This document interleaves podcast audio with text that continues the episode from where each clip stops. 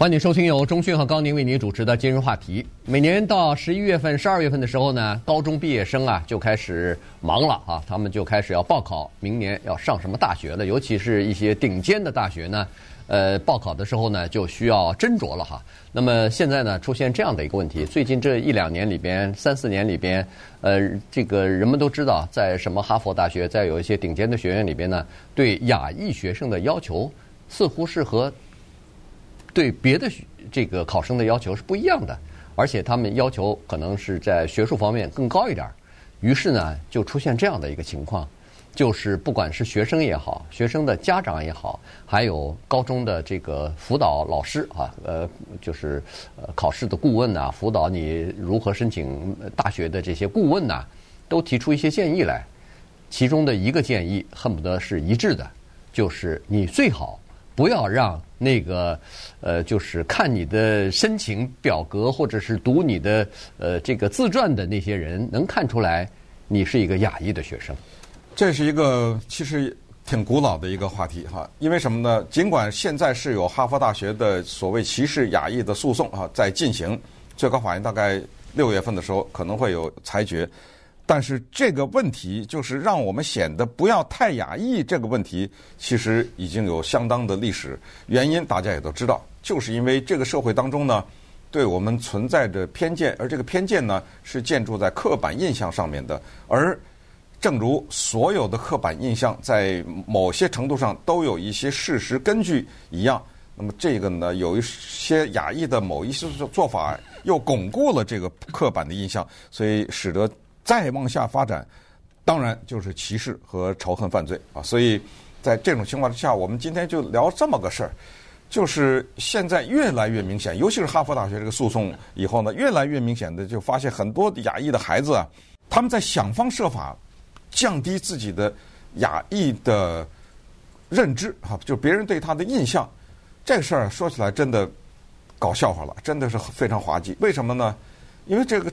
就是这样，就是说，对于我们下一代的孩子来说呢，我们父母这一代，尤其是我们说的父母啊，是第一代移民的话，然后你的孩子是生在美国，不是所谓的 A B C 吗？嗯，对。我们常常责怪他们说，越来越不像自己的 早老祖宗了，对不对？啊，中文也结结巴巴讲的那叫什么口音呐？对不对？那怪了怪气的那种用词啊什么的啊，你长得。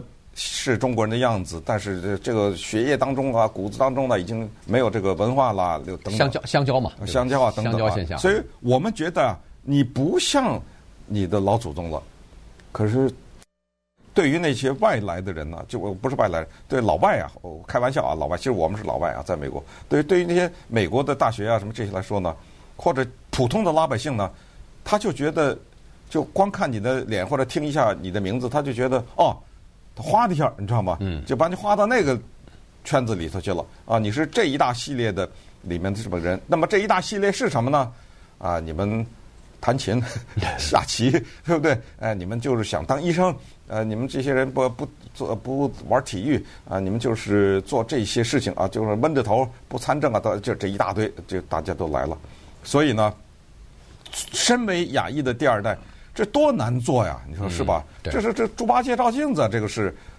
所以现在咱们就从他们的名字啊开始说起。对，Max Lee 今年高中毕业要申请大学，他在填大学的这个申请表的时候，有一栏叫做自己的族裔啊。在这种情况之下呢，他知道自己李呀。这个名字听上去像是 亚裔或者是华人，他那个李是 L I L I，你要是 L E E 还没好点，还没事儿。对，L E E 有说这我们家的祖先是 Robert E Lee，那就没关系了。南方的李将军，李将军了。对，呃，这个 L I 一听就知道是华人啊，所以呢，他在选择的这个呃族裔的时候呢，他可以你有一个勾，你可以选择不愿意公开。嗯啊，这样的话。呃，让人家至少啊，你猜，那你就猜，那没办法。但是问题我自己，呃，就是等于是没有把自己不声不声明了啊，就是说不说明自己是一个亚裔或者是呃中国人。另外就是还有个女生，你比如说叫做 Clara Chen，她呢就呃她的律她的那个顾问呐、啊，升学顾问就告诉她说，你不要去参加叫做 AP 的中文考试。因为什么呢？因为你只要一考 AP 的中文，再加上你这个姓，人家就知道你是一个中国人，你是一个华人，你会讲中文。于是，一般的矮板印象、刻板印象就套在你的身上了，对你的要求可能就不一样了。这你这就等于是就是抄近路了嘛？啊，对啊，哦、对，你分明你会讲中文。然后你的 AP 还选了中文，这不是偷懒吗？这不是趁机拿高分吗？对，对不对？所以在这种情况之下呢，他就选择去考那个 AP 的法语了。但实际上很冤枉的是，他那中文就是不行啊，嗯，对吧？有有多少姓陈的、姓王的、姓李的、姓张的？你看他他姓这个姓。小孩一个，但是他中文就是不行啊，对，对不对？既不会说，也不会念啊，也更不写就更不用说了。所以说他去学 AP，我觉得一点问题都没，是应该的呀。对，我们应该鼓励他们去学 AP 啊。所以这个事儿悲哀就悲哀在这儿。没错，他还不能去学。对，你学了以后给人家矮板印象、刻板印象了。Melissa Lee，这又是个 LI，这又是一个这个华人。从小就喜欢西洋棋啊，从小就喜欢，而且是喜欢这种比赛，经常花很长的时间去琢磨一些世界顶级棋手，什么巴比·菲舍尔之类的 这些人的棋谱啊，这些人下棋的这个东西。但是他在呃申请这个呃或者说报自己的业余什么爱好啊，什么呃这种呃你有什么业余的这个呃专长啊什么的。他不敢写了，他不敢说我喜欢西洋棋。呃，但不行啊！啊，一一写，再加上他的姓，他就是知道，人家一说一看，哦，这是华人吧，这是个亚裔吧，所以呢，他居然不敢说自己有这样的一个爱好。你看啊，咱们总结一下，因为现在的这个现象呢，也得到了美国主流媒体的注意和主流媒体的报道。就是第一啊，隐瞒族裔，对吧？对对。第二，学习法语。呃，第三，别提下棋。嗯 还有这第四呢，千万别说弹琴呐、拉小提琴呐，别来这个呀。什么传统的乐乐乐器、器器乐之类的，全别说。基基本上别说这些乐器什么的，因为他们认为这个叫做巩固刻板印象。注意啊，我们现在在给大家分析现在主流对这个事情的关注。你别听了，我们这真不去学乐器了，这该学还学。实际上，这些孩子也都是学了，他只不过是隐瞒，没有说而已。他不说他会这个，因为他怕。为什么呢？因为在这次哈佛大学的诉讼当中，就是我们是第多次的讲这件事情，就是认为我们亚裔的问题就是什么呢？就是我们就不参与团体的活动，比如体育，嗯，体育才是老美比较在乎的一个东西。你要经常去参加体育啊什么的，而且要有成就，能够是变成校队什么的，他就喜欢嘛，对不对？然后就是所谓领导力。然后就是所谓，就这个字特别可恨的叫做 likability，就是你受不受人喜欢，嗯，好感度啊，好感度。因为什么？因为你要是一个闷着自己什么下棋啊什么，我们也知道啊，在美国的，尤其是到了高中啊，那是非常残酷的，你知道吗？这个高中的残酷什么？就是他们会觉得某一些人是书呆子，嗯，或者是再说的好听点叫学霸，那在英文中难听的什么 nerd 什么之类的啊，这样人是不招人喜欢的。因为你不去合群嘛，你所有的时间都去那儿上 AP 去了，都在那儿背单词、拉小提琴呢，对不对？你怎么会招人喜欢呢？他说我们不招人喜欢，那么这些特质呢，大学是不喜欢的。大学是不是真的不喜欢这个？当然，哈佛是不承认的啊，哈佛是不承认。好，那稍等会儿我们再看一看这个现象啊，对我们的亚裔的孩子有什么影响？今日话题。欢迎继续收听由中讯和高宁为您主持的今日话题。这段时间我们跟大家讲的呢是亚裔学生啊，现在在报考这个，尤其是什么常春藤学校啊，顶尖学校，呃，这个在报考时候的一些烦恼哈。因为呃，在现在大家都知道，最高法院不是在审理哈佛大学在录取的时候到底有没有歧视亚裔的申请人吗？呃，所以这个案子呢，当然还没有判决出来哈。但是呢，这个事情呢，似乎引引起了。呃，美国的关注，其实这个现象啊，早就存在了，只不过是现在把它提出来了啊。所以呢，这个诉讼呢，等于是更加深了人们人们的印象，就是说，哦，原来哈佛大学确实有一些这方面的要求。你比如说，在二零零四年，美国的一个挺大的一个，就是帮助学生考试啊，帮助他们备考的一个机构叫 Princeton Review 哈。这个 Review 呢，它出的一个挺受人们。欢迎的一个叫做备考指南，或者说是申请大学申请指南吧，它就告诉大家，尤其是有一段说是你要是亚裔的申请人的话，请你隐瞒一下你的族裔啊。这个、嗯、我真的想找到这段话呀，这个简直是太过分了你知道吗？因为是这个 Princeton Review 这么大的机构啊，对你知道吗？在他的出版物里面敢写这样的一句话。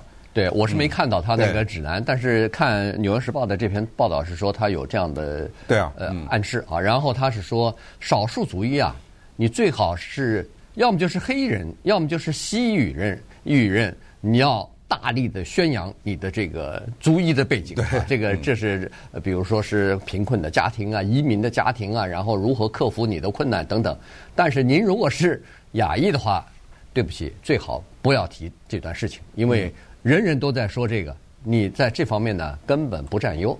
对，呃，说到这儿呢，因为刚才我们有一些提示，就是说告诉我们怎么能够绕过这些啊，要隐瞒族裔学法语，对不对？然后不要下棋，不要提自己学乐器。其中还有一点呢，有一些这个业内人呢给我们一些指点，他就是说尽量啊，不是完全不要，尽量不要讲我来自一个移民家庭，我的家庭来的时候是多么的难。我爸妈来的时候身上只有二十块钱，他们不会英语，我怎么怎么在这么一个家庭中怎么长大，看到父母在餐厅里打工等等，这种故事就不要再讲了，因为什么？因为被讲烂了。呃，这就叫做千篇一律。是，你可能在餐厅里打工，另外一家可能是在什么车衣厂里面打个对，你换什么换一点，都是说叫做我有一个很。难的经历的家庭，我有一个经历过苦难的家庭，所以快要我录取，快录取我吧，大概就是这个信息吧。他要尽量回避，但是有意思了。凡是这种黑人和西语人，你知道对他们的建议什么？这往死里讲，对 对对，就要讲我们家里多受到多少歧视啊，多少什么的。这个呢，在某种程度也是对亚裔的一个不公平。为什么呢？因为是这样的。所谓的我们作为移民，尤其是第一代哈，不容易，是因为呢，我们来的时候，应该说是相当多的人是叫做从零开始。这一点呢，尤其是和黑人不是太一样的，因为他们是受了很多歧视，受了很多苦，但是他们不是从零开始，对吧？可是很多的人，我和高宁都从零开始啊，对不对？呃，之前你的所有的那一切。就就是我们之前有个故事，归零嘛，是亚裔传统乐有一个呃缅甸人给我们提供的故事，就是这样啊。到了这国家从零开始啊，要不然怎么着啊，对不对？所以在这一点上呢，确实我们有很多故事，可是他不让你讲啊，对不对？当然，在哈佛大学这边呢，他是说我没有这个歧视啊。他说我在这个做这个规定的时候，比如说是呃判断一个人的个性啊，一个人是不是这个呃讨人喜欢呐，或者说是一个人的领导力如何啊，呃是不是善良啊等等啊，这这方面呢，他说我们主要是为了要扩大呃这个同学的叫做多元性啊，各个地方来的、各个国家来的、各个语言文化背景不同的。